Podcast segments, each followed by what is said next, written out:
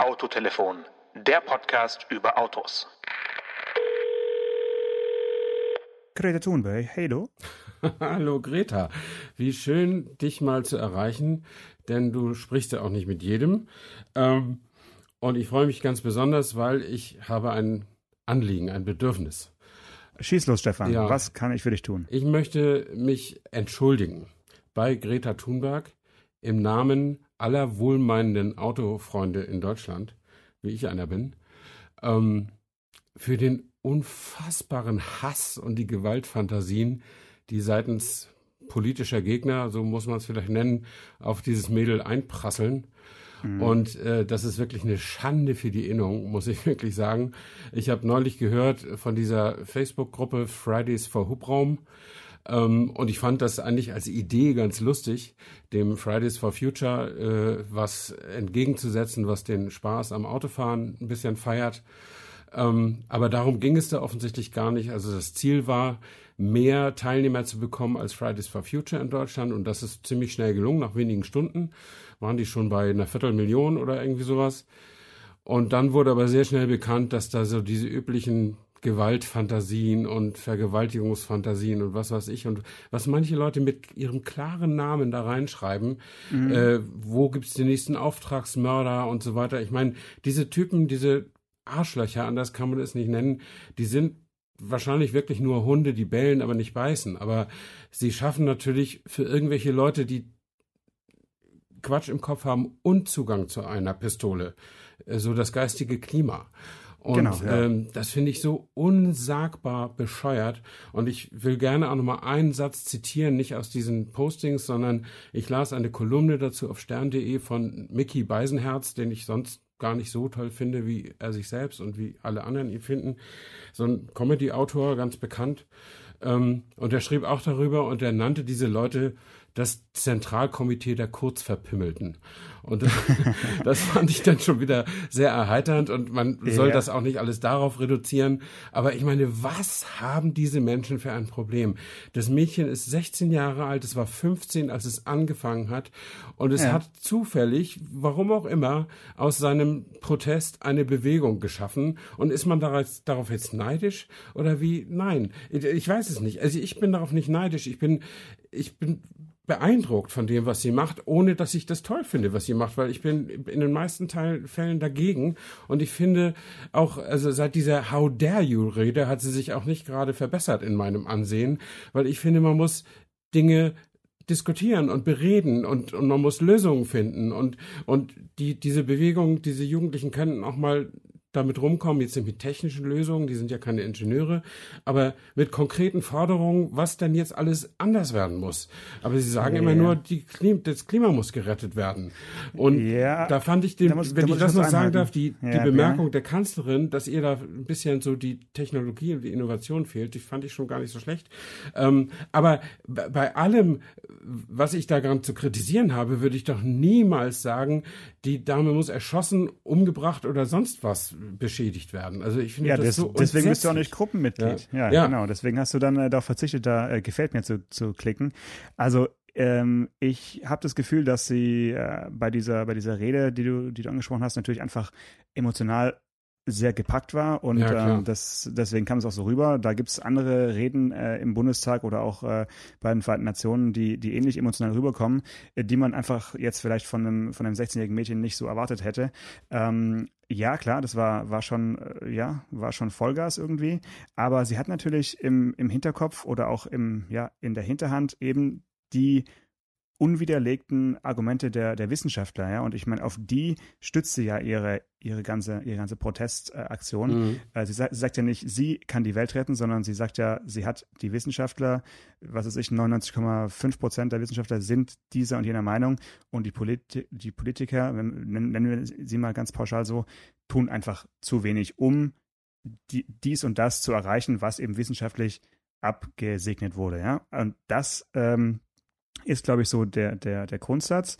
Und, äh, und darauf baut ja, ja der ganze Protest eben auf. Und natürlich kann man nicht von äh, Schülern da jetzt irgendwelche Lösungsansätze äh, erwarten, vor allen Dingen nicht im, im, wöchentlichen Rhythmus. Also trotzdem, wie du gesagt hast, innerhalb eines Jahres äh, von einer Person auf irgendwie eine weltweite Bewegung zu kommen, ist schon sensationell und allein dafür, äh, ja, ist, glaube ich, viel Respekt angesagt. Und wenn man jetzt thematisch oder inhaltlich nicht mit übereinstimmt, dann kann man das ja auch kundtun, aber eben vielleicht eben nicht oder auf gar keinen Fall so, wie, wie, wie es da in diesen Gruppen abgeht. Und ähm, ja, das ist, ist wirklich beschämend. Also mhm. ich äh, muss auch schon sagen, dass ich das ein oder andere Mal, wenn ich mich noch bei Facebook mal verirre, äh, mich dann doch sehr wundere, was da einige ähm, sogenannte Facebook-Freunde irgendwie von sich geben. Und ähm, ja, ich traue mich dann immer, gar nicht, irgendwas dagegen zu, zu schreiben, weil ich einfach meinen Namen nicht in Verbindung mit so einem äh, Posting irgendwie lesen möchte mhm. für, für den Rest, für den Rest äh, des digitalen Lebens. Also das ist schon ja, ja, krass. Also ich war auch neugierig, wollte vielleicht mal bei Fridays for Hubraum reingucken, aber dann habe ich mir auch gedacht, wenn ich da reingucke, muss ich mich ja anmelden,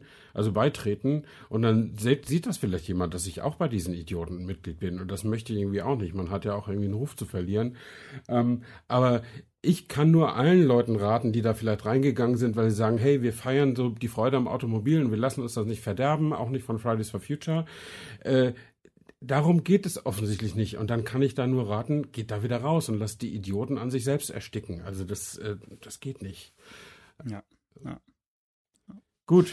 Ja, schön. Schöner, schöner Stimmungskiller, da, Stefan. Ja, muss, danke, danke für den Einstieg. Ja, and, aber gut, and, das, musste raus. Ja, das musste und, raus. And now to something completely different, nämlich zu dem Thema, was wir uns eigentlich vorgenommen haben, was tatsächlich wieder die Freude am Auto so ein bisschen repräsentiert. Und das ist ja. dein Thema und du darfst es uns vorstellen. Naja, also lass uns auf jeden Fall ein bisschen die Vielfalt äh, des Automobilbaus noch ein bisschen feiern. Und zwar ähm, bin ich vor einigen Tagen hinter einem Kia Proceed hinterhergefahren mhm. und habe mich wirklich gefreut, dass ich dieses Auto jetzt mal in der freien Wildbahn sehe und habe mich auch an den äh, Dreh äh, erinnert. Wir Naturfreunde. Genau. Der Kia Proceed in seiner freien Wildbahn. In seinem ha natürlichen Habitat auf da der deutschen Autobahn. Wird er, wird er auf die Raststätte abbiegen und Nahrung aufnehmen? genau, wir sind nämlich auch Naturfreunde, ja. Absolut. Es ist einfach immer was anderes, finde ich, wenn man die Autos dann mal so im, im echten Leben sieht und nicht im Rahmen eines äh, Pressetermins. Ja. Und es saß tatsächlich eine Familie drin, ähm, wirklich als hätten sich die Marketingleute ausgedacht. Äh, ich glaube, zwei Kinder und äh, die Eltern natürlich. Und das ist einfach ein Auto, da habe ich mich gefreut, dass es solche Nischenmodelle gibt, die einfach ein bisschen hübscher aussehen als ein ganz nüchterner Kombi, also einfach diese, dieses verlängerte Heck, dieses Shooting Brake Heck und dann auch noch von einer Marke, die das Ganze zu einem relativ bezahlbaren äh, Preis anbietet, auch wenn der Proceed jetzt kein Superschnäppchen ist, der ist äh, auch nur in den oberen Ausstattungen dann zu, zur Verfügung mit mhm. jetzt nicht den super Einstiegsmotoren, die es beim Seat gibt, aber trotzdem alles in allem sicherlich noch immer deutlich günstiger als das Original der äh, Mercedes-Benz CLA Shooting Brake. Also da muss ich sagen, da hat mein Herz kurz höher geschlagen, dass es solche Autos, die man vielleicht aus Vernunftgründen gar nicht bauen würde, dass es die einfach noch gibt und auch weiterhin gibt. Also mhm. das ist ja mhm. wirklich ein, ein sehr neues Beispiel für, für so ein Nischending. Und die Form des Shooting Breaks, würde ich mal sagen, sehen wir noch ein paar Mal in den nächsten Jahren. Mhm. Also äh, ich finde das super interessant. Du bist ja äh, per E-Mail in unserer Vorbereitung auf die Sendung auf zu, mit, mit diesem Thema angekommen, Nischenautos und so weiter. Und ich war am Sonntag ähm, war ich in Leipzig. Und zwar, ich bin 200 Kilometer gefahren, da war Tag des offenen Ateliers in Leipzig und äh, ich wollte da einen bestimmten Fotografen aufsuchen, den ich aus dem Internet kenne und den ich einfach mal persönlich kennenlernen wollte. Ähm, und ich bin für eine Dreiviertelstunde Gespräch zwei Stunden gefahren und zwei Stunden wieder zurückgefahren. Wahrscheinlich, wenn es in 20 Jahren eine Greta Thunberg-Kommission zur vernünftigen CO2-Erzeugung gibt, dann hätte ich das nicht gedurft. Ähm, aber ich habe es halt gemacht. Äh, und als ich da mein Auto parkte, da stieg justament ein, eine Familie, zwei Erwachsene, ein Kind, in einen Kia Proceed ein. das waren bestimmt die gleichen. Das waren die gleichen. Möglicherweise. Äh, keine Ahnung, wie schnell die, äh, ob die so schnell zwischen äh, Baden-Württemberg und Sachsen hin und her düsen. Aber, Welche Farbe? Meiner war blau. Nee, weiß. Der war weiß. Ah, okay. Und dann habe ich gedacht, ja, das ist doch so ein Nischenauto, das meint Janosch bestimmt, habe ich mir gedacht. Und dann habe ich mir weiterhin gedacht, ähm, das muss unglaublich anspruchsvoll sein für den armen Kia-Händler, dieses Auto loszuschlagen. Weil das kann er eigentlich nur an Leute, an Leuten anbieten, die sowieso schon bei ihm Kunde sind und, und ihm sagen, guck mal, beim nächsten Mal, ich habe so ein ganz schickes Auto, guck dir das, das mal näher an. Weil ansonsten ist ja der Bekanntheitsgrad von Nischenautos, das liegt in der Natur der Sache, nicht besonders hoch. Und wenn du auf die Straße gehst und sagen würdest, was halten Sie eigentlich vom Kia Ceed, werden wahrscheinlich 95 von 100 Leute sagen, was? Äh, und also was man nicht kennt, kann man ja nicht kaufen. Und große Werbung sehe ich auch selten oder eigentlich nie für dieses Auto. Wahrscheinlich schauen wir einfach zu wenig äh, lineares Fernsehen und ähm, ich weiß nicht, wo, wo der beworben wurde, der, der Pro Seed. Jetzt ist ja schon äh, das nächste Derivat von, vom Seed irgendwie gerade aktuell, der X-Seed. Ähm, den wiederum finde ich jetzt nicht sonderlich wie soll ich sagen, besonders. Also das ist ein Nischenmodell, das hätte es für mich jetzt nicht unbedingt gebraucht. Es hat ein weiteres Crossover ja, genau. und der ist jetzt, der ist nicht so herausragend äh, wie, wie der Proceed. Ich habe gerade nochmal nachgeschaut, also der Proceed kostet tatsächlich immer 700 Euro mehr als der äh, Seed SW, also mhm. als der als der Kombi. Ja. Man zahlt also für dieses knackige Heck äh, gerne mal 700 Euro. Ja. Und da, dafür gibt es bei anderen Autos ja nicht mal äh, vier Leichtmetallfelgen. Ja. Also, aber man zahlt wiederum für Design mehr als für praktischen Nutzen. Ähm, weil bestimmt kann man in den Kombi mehr, mehr reinkriegen als in diesen Shooting Break. Ja, 30, 30 Liter, 30 Liter weniger, aber ähm, gut. Ja, aber ist Liter. okay. Der ist eben ja. sicher auch durch den Preis, der irgendwie versucht man sowas ja auch immer höher zu positionieren und so. Ähm, aber ich finde das auch toll. Also die, die Shooting Break Idee grundsätzlich finde ich gut. Ich mag auch diesen CLA und natürlich noch mehr mochte ich den CLS Shooting Break, der aber so ein Nischenauto war, dass der nicht weiter fortgeführt wurde. Äh, denn den gibt es ja nicht mehr äh, zu kaufen. Ja, ne? der war wahrscheinlich zu teuer und da hat man dann wahrscheinlich auch zu viele Konkurrenzmodelle einfach drumherum gebaut. Ne? Also irgendwie ja, einfach, vielleicht war er einfach oberhalb des Geschäftswagenbudgets mhm. und ist dann deswegen rausgeflogen. Ja. Also das äh, berührt dann den Punkt, wir können natürlich jetzt, das werden wir auch noch tun, noch ein paar interessante Nischenmodelle hin und her spielen. Aber ich finde ja das Interessanteste an diesem Thema, äh, will man als Hersteller eigentlich wirklich ein Nischenauto bauen? Denn das bedeutet ja, ich habe wenig Stückzahlen. Oder will man nicht vielleicht lieber was bauen, was irgendwie klasse und originell ist wie ein Nischenauto, aber trotzdem zu Zehntausenden sich verkauft. Äh, da müssen wir überlegen, ob es da mal ein Beispiel gibt, äh, wo sowas funktioniert hat, wo man wirklich gesagt hat, komm, lass uns ein Nischenauto bauen, was dann aber so einschlägt, dass es aus der Nische rausfährt. Vielleicht, ich habe jetzt nicht lange überlegt, aber vielleicht war der Range Rover Evoque so ein Auto, was äh, vielleicht mhm. mehr eingeschlagen ist, als man, als man dachte am Anfang. Ne? Ja, und, äh, und auch der, der Mercedes CLS äh, der dem, der diesem CLS Shooting Brake zugrunde liegt. Äh, also als viertüriges Großcoupé sozusagen. Das war sicher auch eine mutige Entscheidung. Aber die Frage ist eben, wollte Mercedes oder wollte Land Rover mit dem Evoque haben die gesagt, jetzt machen wir mal ein Nischenauto oder haben die gesagt, jetzt haben wir sowas Originelles, das wird bestimmt super erfolgreich? Denn ich meine, das kann doch nur der, der Antrieb sein einer wirtschaftlichen Tätigkeit, die Sachen viel zu verkaufen und nicht absichtlich wenig. Das dachte ich auch, als ich äh, ja vor einem Jahr beim Mazda 3 Fahrtermin war. Ja. Aber die haben ja wirklich gesagt, sie legen es darauf an, dass sie mit dem hübscheren neuen Mazda 3 nicht mehr Modelle verkaufen als vom alten. Also da hat mhm. ist wirklich ein aktuelles Beispiel, wo sie gesagt haben, komm, Ästhetik geht vor, vor betriebswirtschaftlich, ja. betriebswirtschaftlichem Erfolg. Es ist einfach so schön, wir rechnen damit, dass dieses Auto kein Massenauto wird. Aber vielleicht ja, sind sie auf dem falschen Weg und, das, und der neue Mazda 3 steckt komplett ein in, in den nächsten Monaten. Ja, man sieht ihn nicht so häufig, aber ich habe ihn neulich mal auf dem Parkplatz gesehen und er ist wirklich hammermäßig schön. Und äh, die sind, glaube ich, ganz richtig in, der, in, dem, in dem gedanklichen Ansatz, dass sie sagen, möglicherweise wird er weniger erfolgreich als der Vorgänger, weil es eben ein Kompaktauto der Golfklasse ist, was geringeren praktischen Nutzen hat als fast alle Konkurrenzmodelle. Einfach weil das Design so sportlich und so schick ist, dass man innen drin, so, zumindest hinten, so ein paar Abstriche machen muss. Ähm, aber möglicherweise kann man sich sowas ja heutzutage leisten, weil man die Stückzahlen ja inzwischen mit ganz anderen Autos macht. Ich sag CX3, CX30, zum Beispiel, die gab es ja. ja. bei der, als der ja. letzte Mazda 3 kam, gab es vielleicht gerade mal einen CX3, aber einen CX30 gab es auf keinen Fall. Ähm, und die, die machen ja heute die Stückzahlen und dann kann man vielleicht bei dem klassischen Volumensegment wieder ein bisschen freier sein in der Gestaltung. Wer weiß, wie der, wie irgendwann mal ein Golf 10 oder Golf 9 aussieht, ja. Mhm, da bin ich gespannt, ob die das mal schaffen, äh, an den Mazda 3 heranzukommen. Also lang müssen wir nicht mehr warten, bald ist die Weltpremiere, aber da würde ich noch nichts dazu sagen. Naja, die Weltpremiere ist bald vom Golf 8. Ich habe jetzt äh, absichtlich vom Golf 9 gesprochen, um den nochmal. Ach so, ein, du bist schon eine, deiner Zeit voraus. Eine gedankliche Entwicklungsphase nochmal noch mal Vorsprung zu geben, sozusagen. Aber das impliziert ja, dass du damit rechnest, dass es einen Golf 10 geben wird. Naja, also ich weiß es nicht. Meine Güte, äh, das hängt ja davon ab, die, die lassen ja jetzt ja quasi Golf 8 und ID3 gegeneinander antreten sozusagen.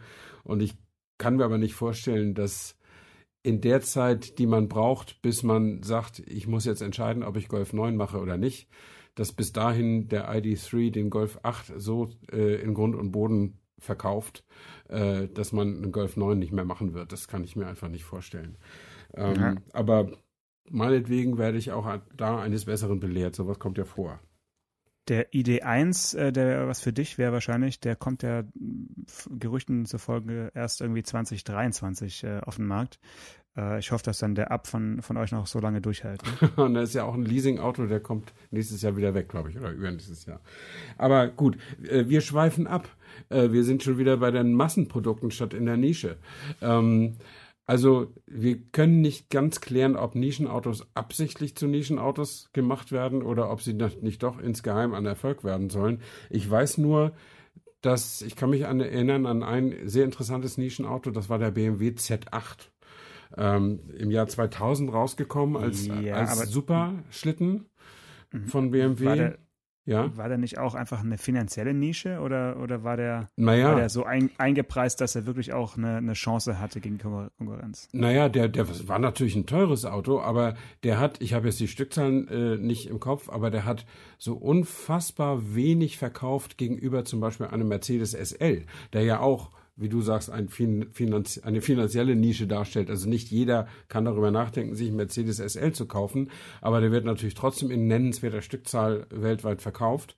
Und dieser BMW Z8, so traumhaft wie er war äh, und sehr, sehr gut designt, richtig schönes Auto, äh, bei James Bond zu Ehren gekommen, allerdings da mhm. auch frontal gegen eine Kreissäge gelaufen, wenn ich das richtig weiß. Ähm, also das, das war wirklich ein tolles Auto, aber es hat nicht annähernd Mercedes gestört, dass BMW den gemacht hat. Und ich kann mich erinnern, dass die bei BMW, als man ihnen das vorgehalten hat, dass der nicht so gut verkauft hat, gesagt haben, ja, das wäre ja auch Absicht gewesen, den, den exklusiv, exklusiver zu halten und ihn nicht zu so einem Großserienauto äh, zu machen. Und ich meine, ich muss sagen, das habe ich schon damals nicht geglaubt, weil erstens gegen Umsatz und Gewinn kann eigentlich kein Unternehmenslenker wirklich was haben. Und zweitens hat der ja natürlich auch Entwicklungskosten wie ein, wie ein Mercedes SL oder auf dem Niveau. Dann muss er natürlich auch ein bisschen Geld einspielen, oder nicht? Ja, also wahrscheinlich ist es schon so, dass ab und zu ein Unternehmen mal sagt, jetzt mach mal so eine Art Speerspitze, die hauen wir mal raus. Also mhm. Also jetzt waren wir gerade schon bei Kia. Ähm, bei Kia ist vielleicht der Stinger so ein Auto, wo man sagt, da, ja. da reicht es, wenn wir so, so, so, ein paar Dutzend verkaufen, einfach um zu zeigen, dass wir das auch können. Aber bei BMW braucht es halt eigentlich so, so ein Auto nicht. Ne? Da hätte man schon sagen können, jedes Auto, was wir bauen als BMW, ist auf jeden Fall äh, massenkompatibel. Und ich glaube, die drei Jahre, die da gebaut wurde, ich habe gerade mal geschaut, äh, 5700 äh, Exemplare, mehr oder weniger in Handarbeit äh, da mhm. gebaut. Das ist natürlich selbst gegen den SL äh, wirklich, wirklich wenig. Ja. Ne? Also ja. da, ja, vielleicht hat man auch den ursprünglich nur für ähm, 007 bauen wollen und hat dann gemerkt, ach komm, der, der, der geht schon, da lassen Sie mal von noch, noch, noch ein paar bauen davon. Und der Gebrauchtwagenpreis äh, ist natürlich sensationell bei dem Auto. Ne? Also der ist jetzt äh, auf jeden Fall ja, unbezahlbar als, als junger, als junger Youngtimer. Ja, das ist, das ist wirklich auch ein ikonenhaftes Auto, das kann man, kann man schon sagen. Ähm, ich kann mich erinnern, die Präsentation damals war in Kalifornien standesgemäß. Und das war einer von fünf Regentagen im Jahr. Äh, das hat da wirklich Katzen und Hunde geregnet. Und wir sind da mit 400 PS äh, Roadster äh, sozusagen durch über die Highways geschlichen. Es gab Unfälle ohne Ende, weil die Kalifornier daran nicht äh, gewöhnt waren, dass die Straßen nass waren. Äh, man sah den nicht besonders guten Zustand der, der Autobahnen da, weil das Thema Entwässerung im Straßenbau da in Kalifornien wohl auch nicht so eine Rolle spielt, wie zum Beispiel hier bei uns. Äh, also waren da so riesige Pfützen mit Aquaplaning und allem möglichen und das war man hätte auch ein Hyundai i10 da fahren können oder so. Ich meine, gab es damals noch nicht, aber es war überhaupt kein Erkenntnisgewinn mit dem Auto da Umgang zu haben. Das war ein bisschen schade, aber gut, shit happens. Äh, auch wieder jammern auf höchstem Niveau. Aber gut. Ähm, Erinnert mich ein bisschen an ein anderes Nischenauto, äh, Präsentation Audi R8 in Las Vegas, also R8 äh, erste Generation. Ja. Das war so ein Termin, äh, der war auch auf jeden Fall äh, mehr Flugscham als, als Fahrevent, weil man irgendwie für, für 36 Stunden nach Las Vegas flog ja. und dann dort auch hinter einem Sheriff da ein bisschen aus der Stadt rausfuhr und durch diesen, äh, ja, was ist das? Ist es ein Naturschutzgebiet äh, oder so mit, mit diesen roten Steinen da Ach so, kurz ja, vor der. Stadt. Ne? Da fuhr man dann also mit maximal, weiß ich nicht, 15 oder 20 Miles äh, per Hour da durch genau. und durfte auch nicht anhalten, um zu fotografieren. Nee, nee. Das war eigentlich das Beste. Es hieß, nee, nee, da fahren wir jetzt schön in Kolonne durch und wehe, jemand hält an, da wird der Sheriff nervös. Ja. Aber natürlich haben irgendwann dann alle angehalten, weil du willst ja nicht nur einmal da durchfahren und sagen, cool, jetzt bin ich mit dem Auto da irgendwie durchgefahren ähm, und das war's jetzt. Also gut, das ist auch ein Auto, was äh, vielleicht so ein bisschen auf Z8-Niveau äh, bei Audi ähm, ja eine Rolle spielt. Ne? Schon Nische, aber wir wollten dann jetzt nicht über Supersportwagen reden, weil natürlich sind alle Supersportwagen in Nische. Der Z8 äh, ist da vielleicht noch so ein, ja, so, so, so ein Kompromiss, weil der einfach auch so elegant und edel war, dass er jetzt nicht äh, so der, der klassische brachiale Supersportwagen war. Ne? Ja, also ich habe da noch was Zivileres als Nischenauto, was ich auch sehr, immer sehr bewundert habe. Das ist der, äh, und das habe ich schon bewundert, lange bevor ich überhaupt darüber nachgedacht habe, vielleicht selber mal ein Citroën zu fahren. Das ist der Citroën C6. Also ich fahre ja einen C5 und der C6, ja. den gibt's heute nicht mehr. Der ist 2012 ausgelaufen. Das war quasi die Präsidentenlimousine, die Citroën gebaut hat. Ich glaube, mega geil. Damals Sarkozy hat den wirklich auch als, als Dienstwagen gehabt. Ähm, und ich finde den heute noch so wunder, wunderschön. Es ist wirklich als Limousine so originell. Und äh, wir haben ja über Designsünden gesprochen in der letzten Folge. Und ich finde, das ist genau das Gegenbeispiel. Das ist also, wie man mal was Neues schafft auf diesem doch sehr gut gelernten äh, Layout, was ein Auto, eine Limousine eben nun mal ist, äh, wie man was Neues schafft, aber es trotzdem nicht verdirbt.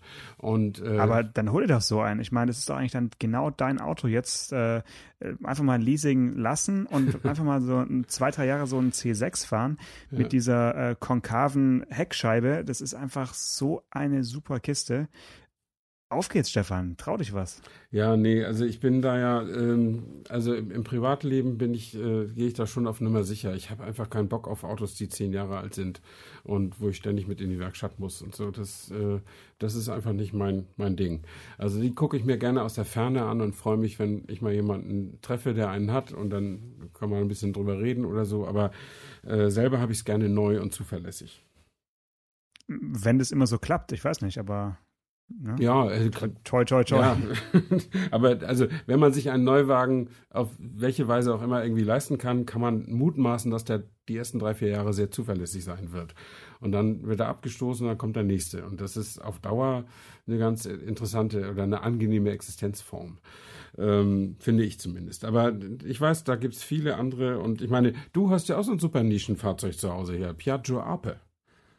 Ja gut, Piaggio Ape ist halt äh, ja. Obwohl so ein Nischenauto ist es gar nicht. Halb Italien ist voll davon, voll davon oder? Ja, sie werden leider weniger. Also beim letzten Italienurlaub dachte ich mir, oh, äh, die sind ganz schön, ganz schön geschrumpft, der, der, der Bestand. Ähm, man muss sie halt auch irgendwann komplett mal sandstrahlen und neu lackieren. Das ist bei mhm. mir jetzt auch schon wieder zehn Jahre her, aber meine, meine Ape, äh, ja, ist immer noch gut in Schuss. Und die ist wirklich Nische in der Nische äh, würde ich jetzt auch ja nicht richtig als Auto zählen. Das ist für mich mehr so ein, so ein, Vehi so, so ein Vehikel, ja. um irgendwie wieder runterzukommen. Gibt es den denn noch neu? Ein Piaggio Ape? Ja, natürlich. Ja, okay. Gibt es noch neu und gibt auch so eine Art Retro-Version, ja. äh, die dann auch als so Dreirad-Rikscha rumfährt, ah, teilweise in, auch für touristische Zwecke, mhm. wobei ich da immer denke, da wäre ein Elektromotor schon nicht schlecht, weil mit so einem Zweitakter hm. äh, durch, durch eine Stadt zu fahren, das ist ja auch nicht gerade leise, das Ding. Nee. Aber hübsch natürlich und ähm, es riecht halt auch sofort nach Urlaub, ne? So ein bisschen Zweitaktergeruch kann ja ganz schön sein. Urlaub in der DDR oder wie? nee, die riechen anders als Trabis. Also ich finde die, die, die italienischen Zweitakter riechen irgendwie nochmal anders. Okay. dann ist es wirklich, dann muss es mit Urlaub zu tun haben, in der Tat. Äh, ja, also Citroën C6 äh, ist, ist, kann ich nur empfehlen, äh, war kein großer, ich habe vorhin nochmal nachgeguckt, der hatte zu Lebzeiten, also von 2005 bis 2012, hatte er auf dem deutschen Markt Anteile zwischen 0,6 und 1,1 Prozent in, in seiner oberen Mittelklasse, wie er geführt wurde. Also äh, der wurde nicht irgendwie eingepreist mit S-Klasse und 7er und so, sondern eine Etage tiefer äh, bei 5er und, und E-Klasse. Und natürlich hat er da wie jedes ausländische Auto nicht den Hauch einer Chance. Äh, aber das macht ja für die Leute, die so ein Ding haben, macht es das ja nun extra attraktiv, dass eben nicht jeder so einen hat. Ähm, und insofern äh, hatte der schon, schon seine Berechtigung und es ist einfach ganz toll äh, anzusehen, das Auto. Also ich hätte noch ein Auto hier auf der Liste ohne Hydropneumatik, mhm. aber dafür auch äh, sehr, sehr, wie soll ich sagen, ja, speziell und bestimmt auch mit, mit vielen Feinden, aber aufgrund des Namens doch sehr liebenswürdig und zwar die erste Generation des Subaru Libero. Libero, Franz Beckenbauer. Nee, äh, der freie Mann, Libero. Äh, das ist so eine kleine Schuhkarton auf Rädern Kiste gewesen, ne? Höher als ja. breit irgendwie und man dachte ja. immer, der kippt um, wenn man rechts abbiegt oder links. Ja, so, so ähnlich fuhr er sich auch. Ja. Also ähm, meine Familie hatte früher so äh, einen, sogar zwei nacheinander und ich habe den immer geliebt, weil der hatte auf dem, auf dem Schaltknauf so einen roten äh, Druck Knopf, mhm. wo du dann einfach mit dem Daumen den Allrad zuschalten konntest bei Bedarf. Und äh, meine Eltern hatten so eine etwas steilere Garageneinfahrt und im Winter, wenn es dann Schnee hatte, hat man dann wirklich für, für diesen kurzen Weg immer gern mal den Allrad eingeschaltet, weil damit konntest du immer auch auf diesem schrägen äh, Stück parken und bist immer wieder rausgekommen und der eine oder andere Testwagen mit Heckantrieb wäre dann nie im Leben ja, wieder hochgekommen ja. bei Schnee. Also der Subaru Libero mit zuschaltbarem Allradantrieb ist äh, wirklich sensationell war damals nicht ganz konkurrenzlos. Ich glaube, es gab noch ein paar andere Japaner, die auch da so, ein Suzuki gab es noch so einen Bus, mhm. aber der Subaru sah schon immer am besten auch aus mit diesen äh, viereckigen Doppelscheinwerfern. Äh, also hat auch so einen ganz sympathischen Gesichtsausdruck gehabt. Ja. Und ähm, dann hatte er ja vorne zwei Sitze. Man saß quasi auf dem Motor, mhm. mehr oder weniger auf der Vorderachse. Und dann ähm, eine Dreierbank nee, eine Zweierbank und hinten eine Dreierbank. Also es waren insgesamt sieben Sitzplätze Stimmt, in diesem Auto ja, gebracht. Wahnsinn. Äh, und ein riesiges Schiebedach manuell mit, wo, wo man dann gleichzeitig mit beiden Händen äh, die, die Öffnungen ähm, betätigen musste und dann nach hinten schieben. Das war für Kinder eigentlich fast gar nicht möglich, das aufzumachen. Also es ist ein super Auto gewesen auf jeden Fall. Mhm. Ich habe gerade nochmal äh, Professor Wikipedia befragt. 2,99 Meter. Also unter drei Meter äh, ein Kleinbus, ja, und äh, Breite 1,30 Meter. Also man dachte wirklich, wenn da zwei Erwachsene drin saßen, das, das sah irgendwie falsch aus, ja. Aber es war, der war so ikonisch und so cool. Und äh, ich kann mich erinnern, dass wir, da war ich noch in Hamburg, da war ich bei der Bildzeitung, meine erste Autoredakteursstelle, und ich habe mir damals äh, Boxen gekauft, also Lautsprecherboxen ich, ich bin ja schon etwas älter. Ich habe ja immer noch Tonträger zu Hause und eine Stereoanlage. Und mhm. die Boxen stehen immer noch da. Und das sind so mächtige Dinger, die sind irgendwie einen Meter hoch und oder über einen Meter hoch, glaube ich. Und äh, und auch ja haben auch eine haben auch eine gewisse Standfläche so äh, und die Dinger habe ich damals bei dem HiFi Laden abgeholt mit dem Subaru Libero ähm, aber was ich nicht bedacht hatte die hatten ja auch eine Verpackung drumrum äh, und das war fast nicht möglich, die damit zu transportieren. So klein war dieses Auto und so groß waren diese, diese Boxenverpackungen. Äh, zumal ich den Freund, der mir helfen sollte, das in den vierten Stock ohne Aufzug hochzuschaffen, den musste ich ja auch noch irgendwie unterbringen in dem Auto. Ähm, also es war, das war abenteuerlich, es ist irgendwie gegangen, aber es stellte uns vor Rätsel. Und ich hatte dann irgendwie, ich glaube, 2000 Mark für diese Boxen ausgegeben und wir standen mit diesen beiden Boxen auf dem Bürgersteig und dieses kleine Auto und haben jetzt versucht, das irgendwie zu beladen. Und es hat ziemlich lange gedauert, ähm, aber irgendwie irgendwie hat es dann doch, doch geklappt. Das ist meine Subaru Libero-Geschichte. Aber ihr habt die ja richtig besessen, sagst du, ne? Ja, ja, also auf jeden Fall zwei nacheinander. Ja. Und ähm, ich muss dich kurz korrigieren, also der war 3,41 Meter lang. Äh, das, das war sozusagen der mit, mit dem Hochdach, der in Deutschland auf dem, auf dem Markt war. Es war so. nicht diese, nicht diese ganz kurze Variante, Stimmt, die äh, stimmt. in anderen Ländern rumfuhr, sondern in Deutschland fuhr also dieser noch höhere, äh, aber ja, ich glaube, ein bisschen breiter. Ich glaube, er war schon irgendwie so ein bisschen über 1,40. Aber ähm, er war ja unter 3,50 Meter lang, also Ja. wirklich super kurz. Dadurch auch für jeden Parkplatz in der, in der Stuttgarter Innenstadt immer gut zu haben. Und wir, also meine Eltern haben, haben immer gesagt, äh, wir können das Auto nehmen, auf Autobahnfahrten auch kein Problem. Also der fuhr ja nicht schnell, Mhm. aber er war, man braucht eigentlich einen Segelschein, ja, Ja. weil Genau. der war, also es gab eigentlich kein Seitenwind empfindlicheres Auto als, als dieses, dieses Mhm. Vehikel. Man hat wirklich teilweise so richtig gegengelenkt. Das kennt man gar nicht mehr. Der war schon äh, irgendwie kippelig. Aber natürlich, sobald er beladen war und auch aufgrund des Allradantriebs, konnte er eigentlich nicht wirklich umkippen. Ja. Also der hatte eine ganz, gut, eine ganz gute Gewichtsverlagerung, ähm, einen tiefen Schwerpunkt, auch durch das ähm, ähm, Differentialgetriebe noch auf der Hinterachse. Also ja, da gibt es bestimmt heute Busse, die wesentlich windanfälliger sind, die einfach viel leichter gebaut Ja, sind noch. kann schon sein. Also äh, stimmt, ich habe etwas voreilig Wikipedia zitiert. Ich war bei der K-Car-Variante, die, die für Japan ist, ne? die, die unter drei Meter bleiben muss. Ähm, aber ich hätte auch noch was zu korrigieren. Du hast vorhin gesagt, man saß auf dem Motor.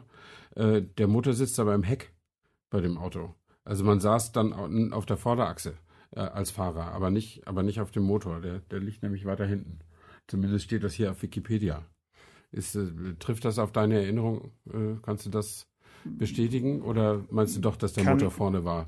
Nee, kann, kann gut sein, dass, wir da, dass ich da einfach als, als Kind immer das Gefühl hatte, auf dem Motor zu sitzen Mhm. und dann einfach ganz hinten Ja, saß. das stimmt natürlich. ähm, das, das, kann, das kann gut sein. Dann äh, war ja in den 80ern, ja, das ist schon ein bisschen her. Ja, Also für mich saß ich immer auf dem Motor. ja. Und diese, dieser, dieser, äh, dieser zuschaltbare Allradantrieb, das hatten ja einige andere Autos auch, also auch echte Geländewagen hatten sowas. Das war dann so ein starrer Durchtrieb, ne? Also wenn man enge Kurven fuhr, dann hat es auch ganz schön geknirscht und geächtzt im Gebälk, oder? Ja, zum Einparken und bei engen Kurven sollte man lieber Da wieder mal das nichts, ausschalten. ne? Ja, Genau, Ja, ja, ja. ja. Ja, das waren, äh, Mensch, jetzt erzählen wir beide vom Krieg hier. Das, das waren wirklich Ja, gu- gute, gute alte Zeiten. Haben wir denn noch ein Nischenauto von heute?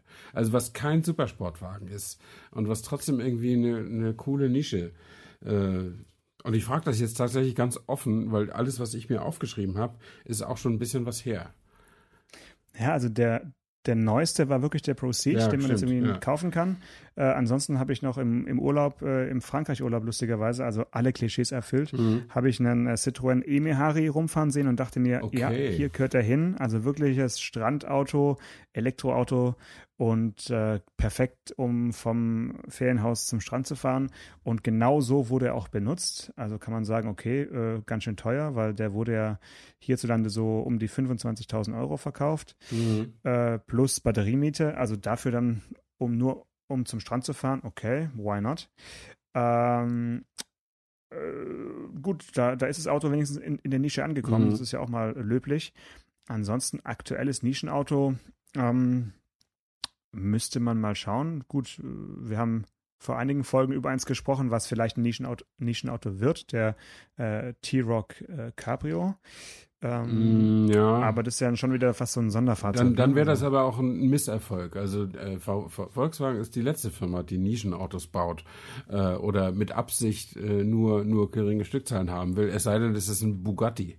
Äh, da, da sind die Stückzahlen halt gering. Aber ähm, im Übrigen auch kann man auch noch, jetzt sind wir wieder beim Supersportwagen, beim Hypersportwagen sogar, aber äh, der aktuelle Bugatti kostet, glaube ich, 2,5 Millionen, nagel mich nicht auf 100.000 mehr oder weniger fest, ähm, und wird 500 Mal gebaut werden. Äh, das sind also, es wird ein Umsatz gemacht werden mit dem Auto von 1,25 Milliarden Euro. Ähm, das reicht ja niemals, um die, um die Entwicklungs- plus die Produktions- plus die Vertriebskosten zu decken, oder? Also das, das ist tatsächlich dann als Nischenauto gedacht, um Imageträger zu sein, oder, oder nicht? Ja, aber ist dann die Marke einfach eine Nischenmarke? Also einfach schon per se, dass es einfach darauf nicht ankommt? Oder ähm, Ja, also eine, eine Marke, die 500 Autos in sieben Jahren baut und verkauft, äh, ist schon eine Nischenmarke. Ja, kann, kann man schon so sagen. Aber bei den Preisen, ja, da, also gegen Bugatti ist ja Rolls-Royce ein Massenhersteller. Hm. Äh, ich weiß jetzt die aktuellen Rolls-Royce-Zahlen nicht, aber die haben ja auch so eine äh, große Modellpalette inzwischen, dass man da schon fast nicht mehr von Nischenherstellern Ja, also Rolls-Royce Rolls behauptet, äh, dass sie auf keinen Fall die 10.000 Stück pro Jahr Marke überschreiten wollen. Und sie, mit Absicht nicht. Ja, ne? also das, das würde ihnen nicht gefallen. Sie, sie, sie, die legen es nicht darauf an. Trotzdem ist es ja so, dass es immer mehr Milliardäre gibt auf der Welt und dass die sich dann halt trotzdem mal einen Rolls-Royce kaufen. Ich glaube, die sind so irgendwo um 7000 Stück pro Jahr oder 6.000 bis 7000 Stück pro Jahr. Ähm, und das ist ja, ich meine, Bugatti macht 70 pro Jahr. Das ist dann schon nochmal ein Unterschied, ne? Mhm. Aber Fällt dir jetzt noch eine Massenmarke ein, die sich ein Nischenauto leistet? Also jetzt abgesehen von, von der koreanischen Marke, die wir jetzt am Anfang schon besprochen haben? Ja, wir sollten vielleicht mal dazu übergehen, Live-Gespräche zu führen, damit wir mal auf die Schwarmintelligenz unserer Hörer äh, zugreifen können. Ähm, nee, also der, ja, der, der Range Rover Evoque ist sicher äh, ein gutes Beispiel, aber das haben wir ja schon gesagt. Äh, und wenn alle Sportwagen und Luxuswagen nicht zählen, dann wird es in der Tat äh, schwierig. Ähm, also ich würde sagen, es ist leichter noch eine Nischenmarken ausfindig zu machen und auch welche, die äh, gerne eine bleiben. Ich, äh, ich weiß, dass Sangyong in Deutschland, also wer es nicht kennt, äh, Sangyong ist auch eine koreanische Automobilmarke. Die haben so im, im Jahr in Deutschland so 3000 äh, Zulassungen und ähm, der deutsche Geschäftsführer hat neulich auf die Frage, wie viel sie denn fürs nächste Jahr planen, äh, geantwortet, ja, so 3000. Also die, die wollen einfach diese 3000 halten. Ja. Äh, die, die, die brauchen kein Wachstum ähm, und das finde ich irgendwie auch ja, schön mutig, dass man einfach sagt, jedes Auto, was wir haben, ist ein Nischenauto, mhm. einfach weil es es gar nicht so oft gibt in ja. Deutschland. Aber dann könntest du auch Lada nehmen. Das ist auch eine Nischenmarke. Nee, Lada habe ich jetzt absichtlich äh, rausgelassen, weil bei Lada, äh, ja, das ist, da bin ich zu euphorisch, wenn ich vom Lada Niva äh, Fünftürer spreche. Okay. Da, dem weine ich noch ein bisschen hinterher. Ja. Da war ich ja mal kurz davor, mir einen zuzulegen. Ja, äh, ja ich habe es dann doch aus ähm, Vernunftgründen nicht getan, ja. weil es einfach ja, da, da kannst du nie jemanden mitnehmen, weil das möchtest du keinem Beifahrer, egal ob äh, wie alt der ist, äh, zumuten, dass da jemand drin sitzt in dem Auto außer dir selbst. Und das ist dann so ein bisschen wie wenn du im Alltag jeden Tag eine Oldtimer-Rallye fährst. Mhm. Dafür ist das Leben, glaube ich, nicht gedacht. Ja. Das kann man ein paar Mal machen, aber nicht, nicht an jedem Tag ja. im Jahr. Ja, ach, ich würde sagen, dann können wir einfach diese Frage offen lassen, was es tatsächlich noch für Nischenautos im bezahlbaren Bereich gibt. Und vielleicht gibt es ja doch mal die Gelegenheit für den einen oder anderen Hörer, uns einen Kommentar zu hinterlassen auf iTunes äh, und da noch einen Vorschlag zu machen. Und vielleicht versprechen wir dann auch über dieses Auto nochmal zu reden. Kommt darauf an, was es ist natürlich. Ähm, und äh, dann würde ich das jetzt vorschlagen und dann können wir uns auf nächste Woche vertagen, oder?